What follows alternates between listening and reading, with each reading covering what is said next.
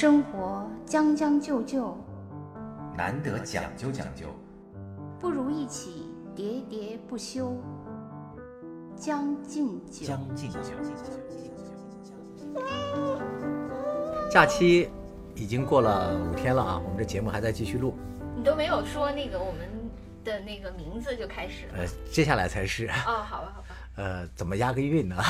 别总押韵了，搞得跟三句半似的。对，大家好，欢迎收听《将进酒我是兔子，》，我是江山。呃，这段时间啊，就是在网上有一个帖子啊，还作为开车的人啊，我看的时候还挺触目惊心的。嗯，呃，我不知道你看到没有，就是在北京，大概在安贞路这边有一个司机用他的那个行车仪就记录下来了一段视频。这个视频呢，就是当然从他开始录的时候，就是有一个车开始疯狂的别他。不停的别他，在他前面急刹车，最后呢，当他那个发怒，就是驶向和这个车基本上平行的时候呢，那个车一下子冲他的挡风玻璃泼过来了一杯咖啡。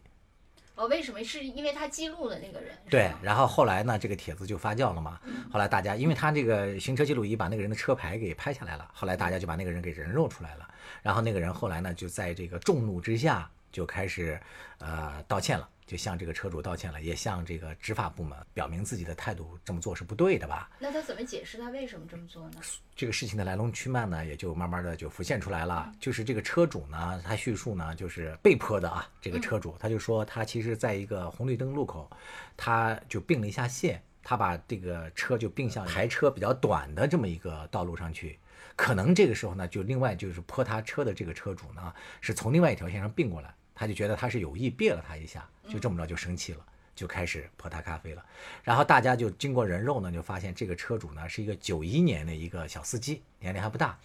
说他在大概几年前吧，就在网上有过类似的这种强行并道啊、超车呀和人家怒骂啊这些记录就，泼咖啡的这个人对是吗？就说这是哦一个惯犯。啊，路怒症患者。没错，嗯其实这个话题呢，也就让我想起来了，我自己在开车的时候啊，遭遇了种种的一些让人生气的一些事情，嗯，然后跟很多人也聊起来过。其实你会发现啊，就是路怒这件事情，在司机当中绝对不少见。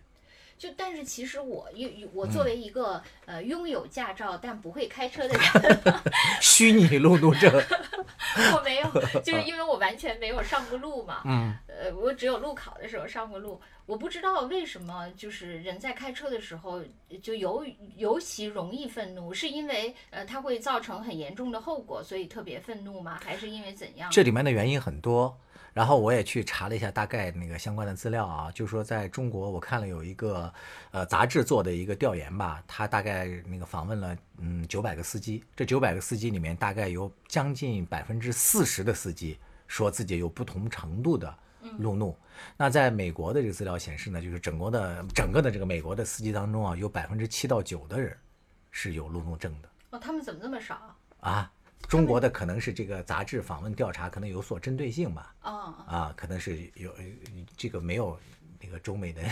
我不偏向哪一方，你不不要不要被大家给贴标签了，又认为我在跪跪拜美国，我只是想说明这个情况啊，大概是这样的。嗯，我你刚才问到他这个路怒的一些原因，我觉得有多种原因。第一第一种啊，我觉得比较普遍我觉，得美国人是因为美国太地广人稀了，他们经常，他们不是有什么公路文学，什么公路这公路那的，呃跟这个有关系。常常就是一条路上没什么可跟这个有关系。只有他一个人，他怒啥呀？对，这个这也你既然说到这个了吧，这也是原因之一，就是这个道路的交通拥堵。嗯。这个拥堵啊，你看，因为这个路怒啊，在北上广深这些大城市里，它的发病率要远远高于其他的一些城市。嗯主要原因就是这些地方的交通压力比较大嘛，就大家在这个过程当中，就是心情会愤懑，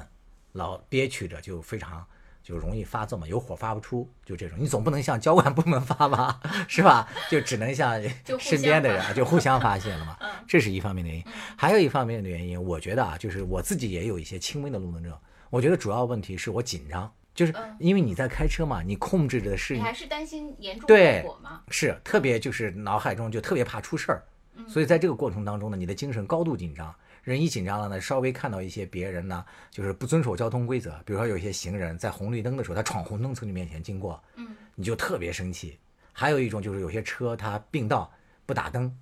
在那个网上叫打灯就会死这么一种那个流派 开车的方法，真的就会让你很生气。尤其是你车上啊，就是我发现了，我后来也注意到，当我车上坐了一些这个呃亲朋好友，坐了别人的时候，我这个路路怒症就特别容易发作。啊就是因为你你觉得要对他们负责，对吧？你身上的责任特别重嘛，你就觉得这些这些人的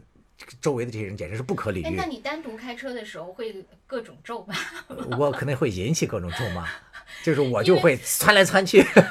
这是开玩笑，开玩笑其。实我那个，我确实是，我觉得我坐，啊。包括你的车，嗯。还有我一个闺蜜的车，我觉得你们平时都是呃，就是挺温文尔雅的人，嗯，但是确实是。就坐上你们的车以后，就发现像换了一个人一样对，就是另一个你们，就是是确实是你还好吧？你对我还好我觉得你的频率大概可能有，呃，十次有对对 一两次，对，有那么百分之二十左右吧。然后我那个闺蜜就一路在那个对 诅，咒这个 各种，仿佛这个车上只要有车在这条路上，他就认为他确实就 换了一个人，就是跟平时的他完全不一样，就是他说的话就完全不一样，他就一直在呃，就是 diss 呃前后左右的各种。啊，嗯就是我们这些人可能就反差还不算特别大吧，嗯是吧？就是因为我们平时也不是一个脾气特别好的人了，有些人脾气特别好，就是如果有这个路怒症，那简直那才叫一个吓人的。因为我经常坐的是那个滴滴啊什么啊的这些，我就想那些司机还好吧，他们可能是压制了他们，因为他们他们是压制了，啊、他们因为他们在服务嘛，对，所以他们要刻意压制自己的、这个。是我想说的这个，我看的资料说的这个路怒症的第三种原因，其实就是职业原因，就是有些人是因为长时间开车，他也容易路怒。说这个公交车司机还有这个出租车司机容易有这个路怒症的，是一般人的大概三到四倍。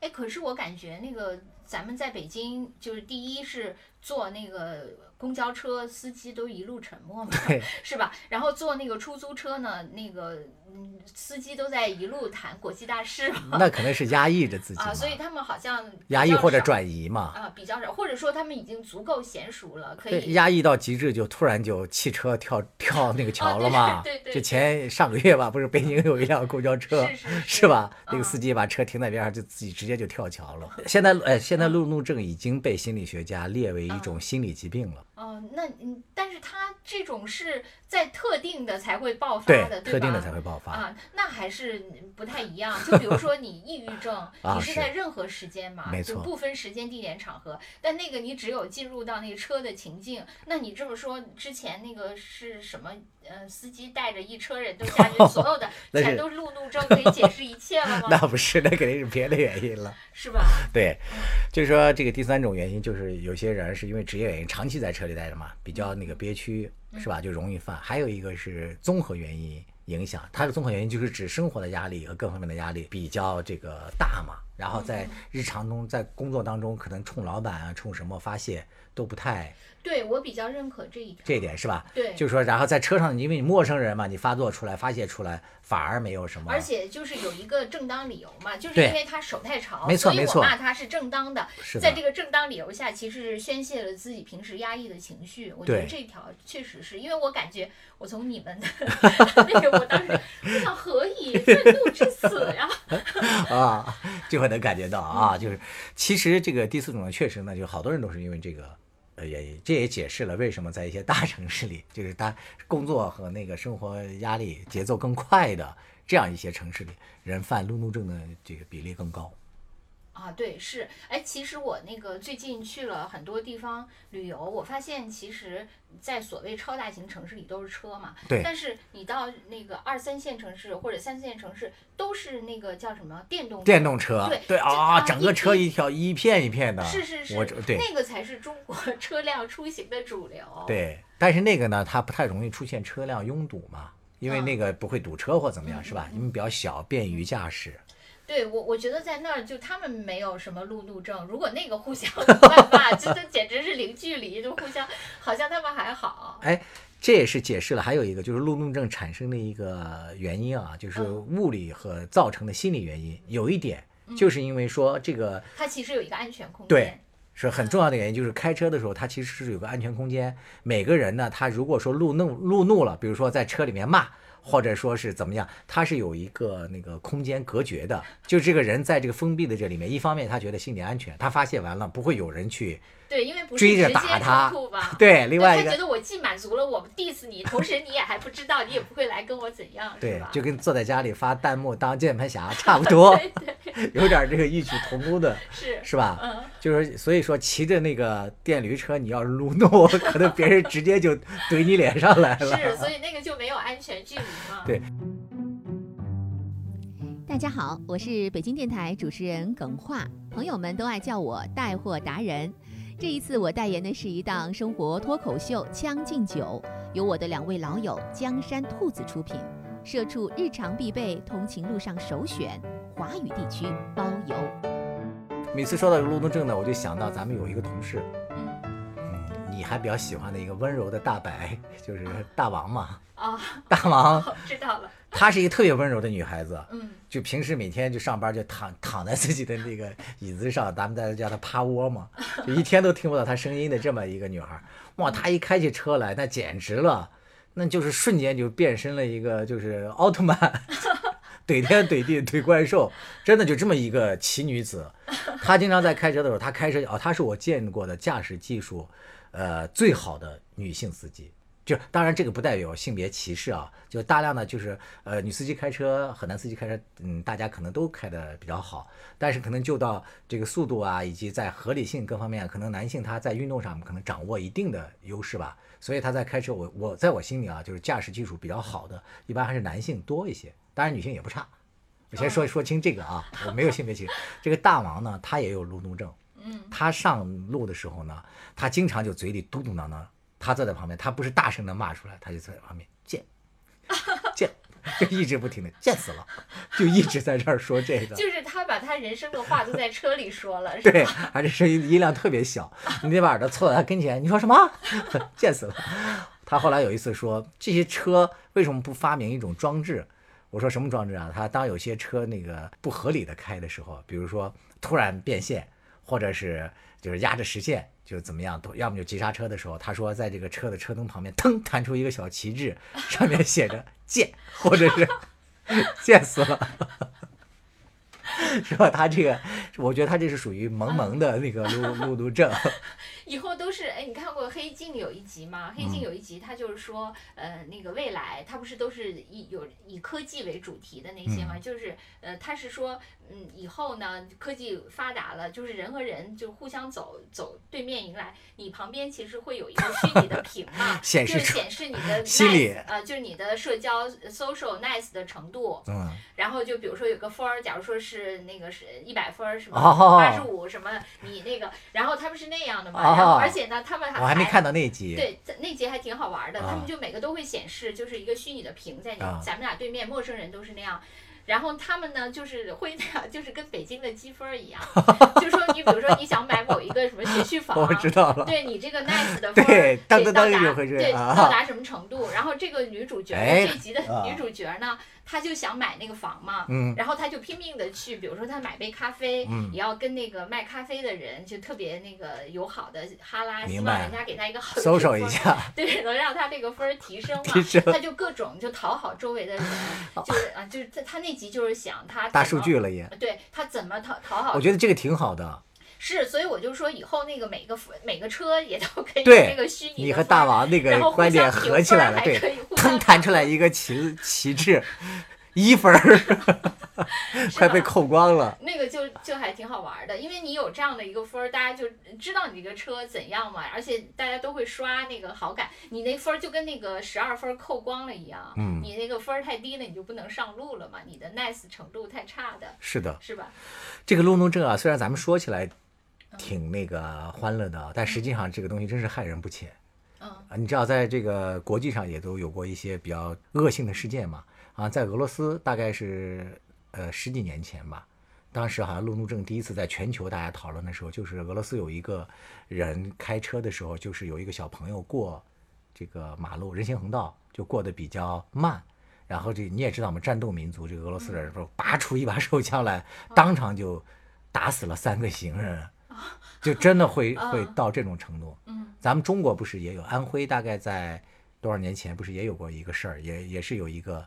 人开车的时候也是连撞多少个行人，就路怒症发作嘛。然后他最后那个还驾车逃跑了，把人撞了。撞伤了之后，好像有伤有死。然后他被捕到之后，他自己还说，我就想给那些那个不好好呃走路不看那个车车辆的这些人，给他们一个教训。这个教训就有点太过沉重了，是吧？太可怕了。是啊，所以你以后要小心一点啊。就是因为以前你只觉得好像进枪就行了，那以后还得进进车车才行。所以说必须它，都是可以拥有伤害别人的能力，所以必须得给这个车打上它的这个路怒的是吧？得有那么一个虚拟屏，虚拟屏，。它一开过来，哇，过来一个只有五六分的车，大家四散而逃，是吧？对，其实就说到下一个话题嘛，就是我们怎么样控制自己的这个路怒症，嗯，然后按照你的想象，按照我的想象，就是要建立一个 就是互相制约的打分系统嘛。对，就是要建立一个客观的一个叫监督和嗯，啊监测以及控制体系。不过我觉得你这个其实未来很快就要被治愈了，因为啊以后就无人驾驶了嘛，是吧？怎么会很快？我老觉得这个无人驾驶不可能实现。我觉得无人驾驶只能会用在一些那些上面，就是什么货运啊或者什么上。要实现真正的商业化，就是大量的应用，我个人看来啊，还有很长的路要走。嗯，因为我看他们好像是说，就是呃，一个是说想有两种思路吧，一种就像那个特斯拉那种，可能他自己本身就有一些识别的能力。可能他们另外一种思路就是说，可能未来五 G 什么的，就是整个它那个不是由车来那个，就是车和这个五 G 的各种数据来感应，就可以那个形成一个呃大数据的那么一个管控，然后就可以很快，就好像那个我整个都是一个呃路面的控制系统，这个数据不停的交互，对，然后那个那也车就必须要拥有自己的对车。呃，对，而且这个车和车呢，因为大家都是这些车都是沿着自己的路既定的，对或者是需要拐弯怎么样，可能有一嗯些数据的分配，那个就没有，就是一切都交给 云了，就就所以一切的怒气就都挥发了，化成雨了，可能最后只能说你这个服务提供商对，就最后所有的路怒都集成到了这片云了，骂集对骂几片云是吧？对就是 A 品牌云和 B 品牌云这样的了。是。那在那个我们如何让自己安全的活到这片雨降临啊？在这段时间，我们还是要讨论一下。嗯，就是在我看来啊，就是呃，就包括我自己也在反省嘛。就开车的时候，呃，我感觉呃，就是心态要尽量的佛系。那怎么让自己佛系呢？并不是说我要佛系，我要心平气就能平心静气下来。嗯，所以我觉得在开车的时候，开车之前要真的是深呼吸，做点那个形式上的一些仪式感，然后告诉不停的告诫自己啊，开车啊，它真的这个路面它其实是一个系统工程。所谓的这个系统，就是我们每个人，呃，上车的时候总觉得我自己就唯我独尊嘛，就是什么事情都从自我的角度考虑去出发。因为你没法说，就像我那样飞升到车顶 去站在那个对对是吧红绿灯的角度去看，没法吧 不。具备你的这个天赋吗？你这个天赋也挺危险的，开着开着车灵魂飞走了。对，无人驾驶，无人驾驶，对。然后其实呃，就是当你自己想象啊，把自己当成这个系统里的一份子的时候啊，可能很多事情啊就会呃相应的好理解一些了。为什么呢？你看，比如说有些车开的特别急，特别快，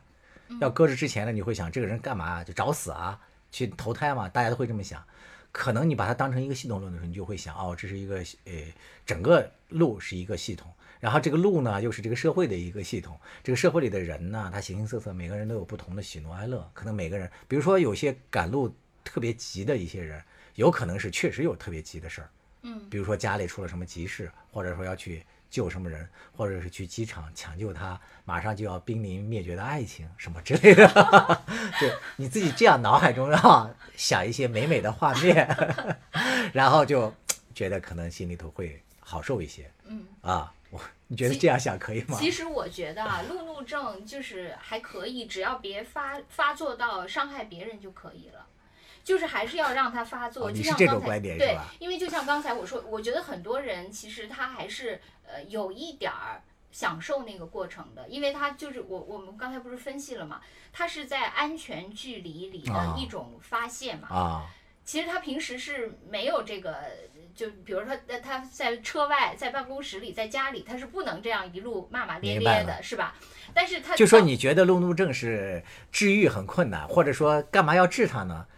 不如与它共存，就是现在流行我的意思，关于治癌症的一个最流行的一个观点叫与癌共存。对你的这个就是与路怒共存。对对，你我不是跟你说过那个，我相对来说不是我有一阵儿特别啊 follow 那个台湾的一个那个政治人物，就柯文哲嘛，嗯他不是台湾的一个名医嘛，嗯他就说他他经常为什么我开始会对他有兴趣，就是因为他经常用一些医学的、嗯或者是什么物理的什么，反正就是那些理科的东西来解释一些政治和人文。明白他其中有一个那个解释，他就说，他说以前大家对癌症的治疗就嗯要切之而后快嘛，对就一定要切掉。对，现在早都已经对变了。然后包括放化疗，对但是后来呢，他就是说那个发现还是要靶向治疗，就是给他呃控制对，控制一下，你发现又不行了，再控制一下，但是你还是要跟它共存。对，他用这个来解释。通过手术治愈的癌症呢，啊就是在整个的这个肿瘤患者当中不超过百分之二十，对通过手术的。嗯是他，他就用这个来解释那个就是台湾的政治嘛，台湾不是那个 蓝绿恶斗嘛，就是国民党和民进他党其实就是蓝绿恶斗。应该斗是对的。不是他的意思，就是说你不要就是要把对方置之死地哦而后快是，嗯而是要学会共存。共存都把对方视为癌细胞。把对方虽然把对方视为癌细胞，但是是也要共存共存。露露也是是吧？是是，我的意思就是你，这观点还挺新颖的，他可以发接受自己的路怒。嗯，但是因为这对他来说，我我觉得，嗯就是你们在车里骂骂咧咧的时候，实际上你们还是有一点享受的。没有，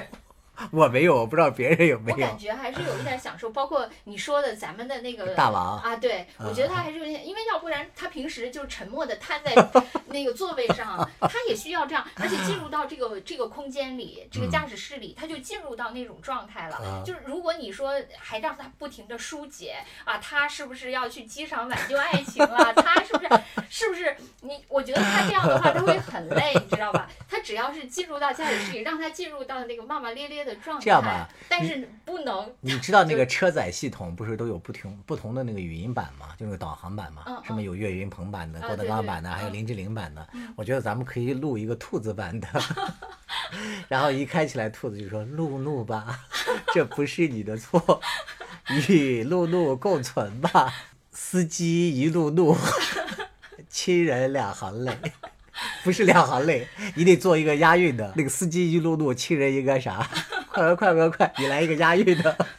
那个不是我的意思，就是说 你司机啊，不要冲破你的安全空间去把你的怒气就就像那个咖啡一样泼到别人的那个身上了，就没有泼到可以身上，泼到人家车上对。，就就是说车身上了，不能。你只要是在你的安全空间里，其实你是因为我觉得很多人、他其实已经习惯这个嗯明白明白状态你的意思啊是吧？我觉得还不错。嗯，对，就是呃不用太治愈，不用根除，但是呢也不能任其发作。享受它就行了。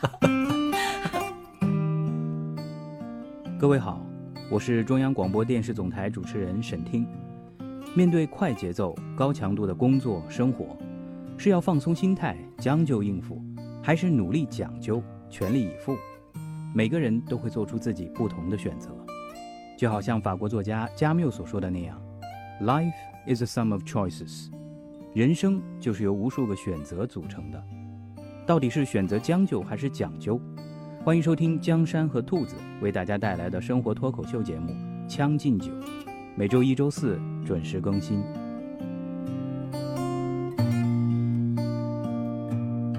但是往往呢就是这样的，这个路怒呢一控制不好呢，他就会人在开车的时候，他因为精神高度紧张嘛，他就会容易做出一些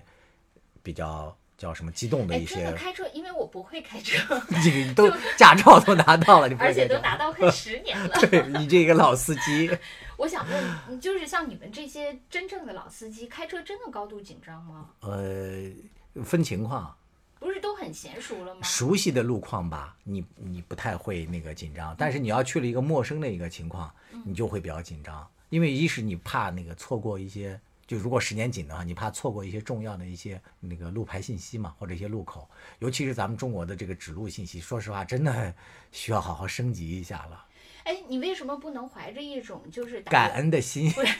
你又来了游。戏的心？怎么怀着打游戏的心？因为在打游戏里因，为打游戏里面你不损失什么呀，输了就输。但在现实中，你有可能由于错过了一个，比如说你这就错过了一个重要的谁说打游戏签签约的 timing 就错过了。我打游戏你由于那个堵车，你错过了去机场的路口，你的女朋友飞走了。我以为你说那十二分会被扣了呢。对啊，对，还有这个十二分。我有一次去那个山东生活了多少年时间，我在山东居然被扣了二十七分。你说你能不路怒吗？那就说明你那个游戏打得不好呗。不是啊，就是他的那个一些没有指示牌，啊然后就是想扣分就扣你，就这种情况，你能不生气吗？啊，对对对，我也对吧听到过好多那个就滴滴司机也是在跟我说各种这一类的问题。对啊，是的，啊，那就是你说的那个那游戏难度增加了吗？都是你说的都是在 就理想环境下因为你去山东，就像我们玩游戏的时候，又解锁了一个新区域，你对这个新区域的规则很陌生，因此你就总丢命，等你等你开车真的被罚了多少分之后，你再来谈这个感受，好不好？对，说真的，就是，呃，我觉得啊，就是中国就是要治愈路那个路怒啊，不只是靠司机自己去努力。我刚才讲了嘛，心态要佛系，要把心情放平和，然后这都是司机自己要做的一些工作，注重心理健康。还有很重要的一个，呃，我要呼吁的是，就是咱们的这个所谓的管理系统，就是不论是这个我们交通部门啊，还有相关的这些建路啊，或者是怎么样的，我觉得都需要提升素质，整体提升起来，才能解啊对那决大家的。肯定是啊，这都是逐步的呗，对就？慢慢的去逐步的要完善起来。是的，其实我觉得人就是我刚才又想到一种比喻，我觉得人开车的时候就是一直骂，就好像那个呃很多人写那个硕士论文或者博士论文的时候要不停的吃一样，就你知道吧？人在缓解压力嘛啊，对，就是很多人不是那个写完了博士论文以后胖了十几对对二十斤对是的嘛是的是吧？他都是要那个有一种代谢，就是要享受一种不是延时那个满足，要及时满足。对，因为他当时他已经付出了嘛，延时已经付出了延时满足了。对在付出的状态下，他就必必须要有一个及时满足。这种及时满足就是要么就是那个出喷出来的那个各种脏话，要么就是吃进去的各种零食，对，是吧？他就需要做到一些那个口腹之欲嘛。不过比较欣喜的是，我看到现在一些交管部门啊，也在出台这样的一些措施了。你知道吧？就是现在，呃，交管部门出台了一个呃新的一个叫做法，就是说，如果你举报沿途过程当中有一些这个违法，就是违反交通规则开车的，你自己会受到奖励，然后那个车会受到处罚。我觉得这个行为出来之后，有好多人都在 diss 嘛，或者都在说不好。我觉得说不好的这些人，基本上都是这些平时不按规矩出牌的这么一些司机呃，。那他就是要靠自己的行车记录仪去，你只要有完整的视频，嗯啊，提供你大概在什么地方，然后举报。好像是在就是这个国庆期间，嗯有一个人回老家，这个路上不是，呃，他在规规矩矩的在这个路上排队等嘛，但是有很多车就从那个应急车道急速驶过，就插到他们前面去排队嘛，所以这个司机一怒之下就举报了，好像三十个人，全部都成功了。成功了。然后其实我看那个网上这个消息后面，大概百分之九十的人是在点赞，是因为守规矩的人还是多，在这个社会当中。对，肯定是是吧如果那个守规矩的人少，这个体系就崩溃了。对，其实就是如果大家开车都规矩了，我觉得也是这个路怒症减少的一个很重要的一个因素。对，还有就是引引入我刚才说的那个一个虚拟的打分儿系统，每个人车顶上都升着一个分儿。对，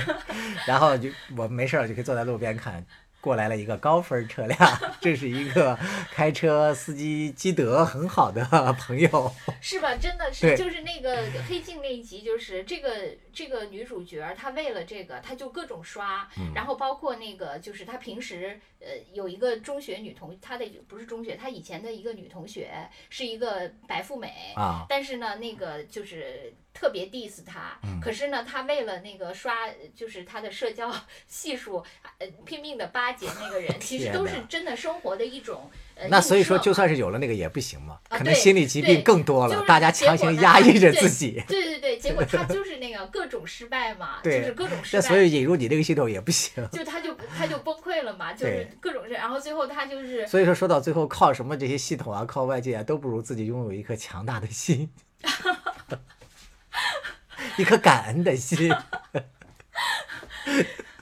对，那个人就是，他就各种失败，最后就是他精心要刷 高，最后他的分儿就低到最后已经就是一泻千里了嘛。嗯就在他特别崩溃的时候，他就你知道吗？我每次看到你坐在这里，那个兴高采烈的夸夸其谈、坐而论道的时候，我特别想跟你说，走上车溜几圈去上路。我不会开。那不管，反正你有那个驾照。我发现我的 等你开够了那个一年，再来谈这个路途证。我发现我对那个很多人生的苦都是因为规避。你比如说我啊，拿了驾照而不开，对然后结了婚而不生孩子，因此就是哦我以为你说结了结了婚而没有走入同一个家庭就是通过就是选择放弃，啊。然后因此就没有体会到这些，就是你规避了这些。就我刚才强调了半天佛系，你没有回应，原来其实你是更佛系的，你都出家了，直接就没有参与，对不对？对我就是在红尘之外嘛。对，你是开车的时候灵魂也飞升在那个天上，看着底下自己在无人驾驶。其实我我还是挺赞赏，就是未来的这些呃无人驾驶，包括共享车辆的这些概念的。你就想，你拥有一辆私家车，你真的你一天，就算你天天通勤，你周末还自驾游，其实你一天这个车辆二十四小时你使用，可能包括堵车，也就最后三个小时、四个小时最多了。对，然后其他二十个小时都是闲置的。是，是其实这个资源你你就很非常非常浪费。对。可是很多人就是因为车这件事情已经不是一个公用的问题了，已经就它赋予了好多那个其他的，因为我就要拥有嘛。但是我觉得发展到你说的那个程度，就是城市智慧啊，或者说一些那个互联网技术啊，如果到了那个程度的话，可能都不需要车了。人干嘛还要出门呢？那东西来找我不更好吗？就是哎，对，以前就是说过，还有包括可以那样嘛，就像那个最早的时候有一个美国的科幻电影，就是《苍蝇》，你还记得吗？啊，对对对，就是把人分解了，然后到那边再去再组组装建起来，是吧对？就一下就运送到 我结果要去的那个结果有一个苍蝇进去了，是啊，对是吧？对，是的。就可以那样嘛。但是那个我我确实觉得，就是在现阶段，生活有点上头，有点上头。一再将就的活着，总有讲究的念想。将进酒，不打烊。